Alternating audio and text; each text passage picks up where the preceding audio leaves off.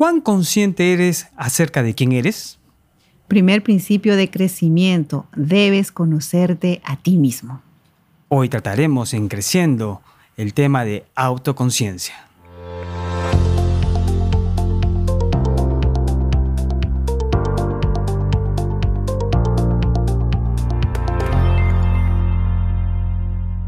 Hola, hola, aquí estamos en nuestra sesión ya número dos de nuestro podcast, aquí con mi amigo Omar. ¿Cómo estás, Omar? Bien, Sonia, bien, bien. Tú sabes que hoy día no ha sido un día en lo personal de los mejores, pero, pero con, feliz y confiado de que todo lo que venimos aprendiendo y es un poco a practicar lo que venimos a compartir con nuestro público, ¿no? De que puede quizás no ser el mejor de los días, pero tu enfoque hacia hacia los planes, las metas que tú tengas, deben ser lo que marque el camino de tu día inclusive. Así que hoy he decidido que, que lo que me ha podido pasar no va a gobernar mi día y nada, estoy feliz como siempre de poder compartir una sesión más y con el público que nos está escuchando, ¿no? Claro, me encanta esa actitud, me encanta esa forma de ver la vida. Y ese es uno de los, digamos, atributos que te da el crecimiento, porque cuando tú creces, yo, yo, yo me lo imagino, Omar, como, como que cuando uno va en el avión, cuando tú viajas en el avión, ¿cómo es la vista? O sea, ¿cómo ves las casas? ¿Cómo ves ahí las empresas y todo? Así como unas cajitas, todo pequeñitas, ¿no? Cuando estamos abajo las miramos grandes, los edificios y todo, pero desde arriba, desde tu crecimiento, la vista es diferente. ¿ve? Por eso es que tú puedes decir, no ha sido el mejor día, pero yo he decidido sentirme bien. Así es, y, y, la semana pasada se nos quedó un poco el tintero justamente uno de estos temas que tiene que con la experiencia y hoy lo retomo. ¿Por qué? Porque precisamente esto que me ha pasado ahora, que tampoco es algo que digamos, bueno, es algo material, pero bueno, eh, me sirve para seguir aprendiendo, ¿no? Me encanta una frase de, un sociólogo que se llama Benjamin Barber que dice que eh, él no divide a las personas entre débiles y fuertes, exitosas o fracasadas, sino en aquellas que aprenden y no aprenden. Y yo creo que de esta experiencia voy a aprender bastantes cosas. y eso es clave, me encanta, me encanta, amigo, cómo, cómo lo, lo, lo transfieres, porque eh, sí, ese era el punto que se había quedado como al aire eh, acerca de por qué muchas personas no están creciendo, porque piensan que las experiencias los llevarán al crecimiento, ¿no? Alguna vez lo hemos dicho, ¿no? Oye, sí, las experiencias eh, te cambian, las experiencias te enseñan, pero eso no es tan cierto, amigo. ¿Cuántos de nosotros a veces, y me incluyo, hemos pasado por una experiencia y nos damos cuenta que con el tiempo estamos pasando y viviendo la misma experiencia. ¿Por qué sucede esto? Porque no nos hemos tomado el tiempo, como dice mi mentor John Maxwell, tienes que tomarte el tiempo, tienes que hacer una pausa. ¿Para qué? Para que el crecimiento te alcance. Y es que una experiencia es una experiencia. El valor está en que nos tomemos esa pausa y analicemos la experiencia para ver qué aprendí aquí cómo puedo crecer a través de esta experiencia. Esa es una, una visión diferente, ¿cierto? Buenísimo, buenísimo. Y sí, crecer duele, y bueno, es parte de. Así que eh, nuevamente feliz, feliz de estar aquí contigo, Sonia, para poder compartir con nuestro público un tema más. Y hoy día nos toca la autoconciencia. Ay, ay, ay. Ese es, un punto clave, la verdad, amigo, cuando hablamos de crecimiento. Cada, cada sesión, por ejemplo, que yo puedo desarrollar uno a uno con personas, ¿dónde empiezo a trabajar? Justamente en la autoconciencia. Porque no podemos cambiar ni mejorar algo si no tenemos conciencia de qué es eso que tenemos que cambiar o mejorar. O sea, debemos ser conscientes. Pero hablando de conciencia, amigo, ¿De qué tenemos que ser conscientes cuando hablamos de crecimiento? Bueno, mira, yo cuando me he acercado al término autoconciencia y cuando me he tenido, como tú bien dices, que, que evaluar con respecto a esto, eh, yo, yo, yo defino la autoconciencia como, como quizás aquella capacidad que podemos tener de reconocer nuestras propias emociones, nuestros propios eh, pensamientos, nuestras propias creencias, nuestra, nuestros propios comportamientos, ser conscientes de ellos y cómo estos están relacionados entre sí. Y, quizás a partir de ahí podamos evaluar y fijar quizás un camino hacia a dónde quisiéramos ir, ¿no? Exactamente. Creo que la autoconciencia nos ayuda a encontrar esa dirección. Entonces, un primer punto, Omar, es tener conciencia de quién soy. ¿Quién soy? Mira, eh, te cuento que cuando yo eh, normalmente también trabajo con muchos jóvenes y las mamis, ¿no? Como toda mami, eh, me reconozco ahí muchas veces, me reconocía, diciéndome, ¿no? Ay, mira, mi hijo ha ido ya a varias sesiones contigo y lo veo más motivado, más alegre, conversa, ya sale de su cuarto, ¿no? Normalmente los jóvenes a veces están ahí, entonces me dice, lo veo así y me pregunta, ¿no? Ella me dice, ¿qué es lo que, qué es lo que estás haciendo? O sea, ¿qué, está pasando? ¿De qué se trata esto? Y yo le digo, mira, no debería contártelo, pero te lo voy a decir, en realidad. Yo lo que hago, yo lo que hago con tu hijo, con tu hija, es mirarlos como un ser de valor. Entonces empiezo, empiezo desde esa premisa, ¿no? Y a ti, mami, papi, que nos estás escuchando y viendo también, si tú quieres ver cambios en la vida de tus hijos, empieza a mirarlos como seres de valor. Y no solo mirarlos, sino que a tratarlos. Porque eso es lo que yo hacía con este muchacho. Lo empezaba a tratar a, con valor, a escuchar. Háblame de tus sueños, cuéntame tus pasiones, enumérame tus cualidades. Entrábamos a un viaje desde sus fortalezas, de lo mucho que él vale, dejando un poco de lado las cosas que no hace bien, las cosas de repente donde está teniendo deficiencias, porque nosotros por alguna razón nos enfocamos en ese lado, ¿no? ¿Qué es lo que le falta? ¿Qué es lo que todavía no hace bien? Y, le dije a esta mami, ¿no? Haz, haz, hazme un favor, ¿no? O sea, como que ayúdame en esto que estoy trabajando también con él. Empieza a mirar la grandeza que tiene tu hijo. Y desde esa grandeza, desde esa perspectiva, ámalo, aliéntalo, anímalo, reafírmalo. Y es que eso es lo que hacemos cuando estamos ayudando a otras personas a desarrollar su potencial. ¿Por qué? Porque justamente miramos el potencial de las personas. No miramos lo que les falta, los miramos como un producto terminado. Y nuestro trabajo es ayudarlos a que ellos descubran y tomen conciencia de eso que ellos tienen en su interior. Me has hecho acordar una frase de Goethe que dice que dice así: trata a las personas como crees que son y así seguirán. Trátalas como crees que pueden llegar a ser y en eso se convertirán. Y eso tiene que ver, mira, me has hecho acordar también eh, por los años 60 hubo un, estudio justamente que hablando de lo que se llama el efecto Pigmalión, no sé si lo has escuchado. En los años 60, un, estudioso llamado Robert Rosenthal este, comenzó a, darse cuenta que, que las expectativas que ponían algunos científicos tenían directas implicancias en los resultados de los, de, los estudios, de las investigaciones que hacían. Entonces, una señorita, una directora de una escuela, Leonor Jacobson creo que se, llamaba, lo invitó a él para hacer una investigación a nivel de la educación. Y llevaron este, este estudio a una escuela. ¿no? Entonces, ¿qué es lo que hicieron?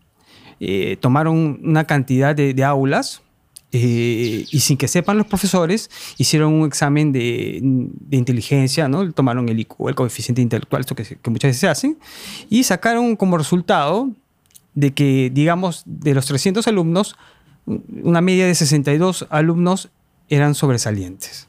Y esos resultados se los dieron a los profesores. dijeron, miren, estos alumnos de cada aula son sobresalientes. Y la verdad que, que no era cierto en realidad los estudios simplemente habían, habían dado como resultados que todos en realidad eran en promedio similares, pero los profesores eran parte del estudio también, sí que supieran. Entonces, ¿qué es lo que pasó? Que eh, Rosenthal regresó con su equipo al año siguiente y ¿qué descubrió? Que tomaron la misma prueba y efectivamente, y sorprendentemente, mejor dicho, los resultados dieron de que esos promedio de 62 alumnos arrojó que ahora sí tenían mayor coeficiente intelectual que los demás. Y cuando estudiaron por qué, a qué se debía, se debían a las expectativas. ¿Qué sucede? Que los profesores, que no sabían nada de esta trampita que les habían hecho, habían tomado más atención en estos alumnos. Cuando contestaban, tenían más paciencia con ellos. Cuando creían que se equivocaban, decían, no, ah, a lo mejor de repente pensaban que era de otra manera, pero tienen razón. Entonces le dan más oportunidades. Y esto tiene que ver con lo que tú has dicho, acerca del poder de las expectativas que podemos tener. Cuando tratamos a las personas en un ambiente de grandeza, las personas crecen más. Y eso es lo que también tenemos que hacer nosotros en nuestra casa, en nuestro trabajo, para que las personas crezcan. Wow. Es impresionante, ¿no? Cómo uno, eh, al desarrollarnos nosotros mismos, porque aquí lo que queremos hacer es que nosotros tenemos que tener conciencia de cuánto nosotros también valemos. Pero a través de esa conciencia, cuando vamos creciendo, no solo crecemos para nosotros. Si bien es cierto, el comienzo, el, crecimiento eh, al inicio eh, es para nosotros, pero nos damos cuenta que más, más adelante el crecimiento es para dar a otros, para llevarlos a su máxima expresión de ayudarlos. Y entonces si nosotros, hace tiempo escuché una pregunta que me pareció muy interesante y decía, ¿cómo tratarías a tu hijo si tú supieras que él va a ser el próximo presidente de tu país? Imagínate, ¿cómo lo tratarías? O sea, ¿cómo sería tu lenguaje? ¿Cómo te referirías a él? Tu perspectiva, tu forma de mirarlo, tu forma de tratarlo, tiene mucho que ver. Y es esta conciencia, conciencia de valor, de grandeza, de potencial, lo que realmente hace la diferencia en la vida de las personas. Cuando uno cree que vale, realmente es cuando agrega más valor. Cuando uno cree que puede alcanzar, se lanza por esos sueños, por esas metas. Cuando uno se ve como un ser que tiene un propósito y mucho que dar a este mundo, uno cuida la salud, cuida la manera como habla. Sea, cambios suceden, pero empieza en la manera como nos miramos y como otros nos miran. Aquí lo que tenemos que tener conciencia es de lo bien equipados que estamos, de la inmensa grandeza que ya posa sobre nosotros. Así es, así es Sonia. Y realmente, como dijimos en el primer episodio, todos tenemos la potencialidad de lograrlo y de hacerlo. Solo se trata de tomar la decisión, ¿no? Y, bueno, y ahora pasando al segundo punto. Así es. Ajá. Entonces, la primera, eh, la cosa que debemos tener conciencia es de quién soy. Y el segundo punto es, ¿dónde estoy? ¿Dónde estoy? Mira, qué importante saber. Si hablamos de autoconciencia, de reconocer mi valor, eh, cuando digo dónde estoy, me estoy refiriendo a mis habilidades, mis fortalezas creo que es importante reconocer desde qué punto quiero enfrentar la vida. ¿no? La mayoría, y hemos aprendido, hemos aprendido a mirarnos a través de nuestras debilidades.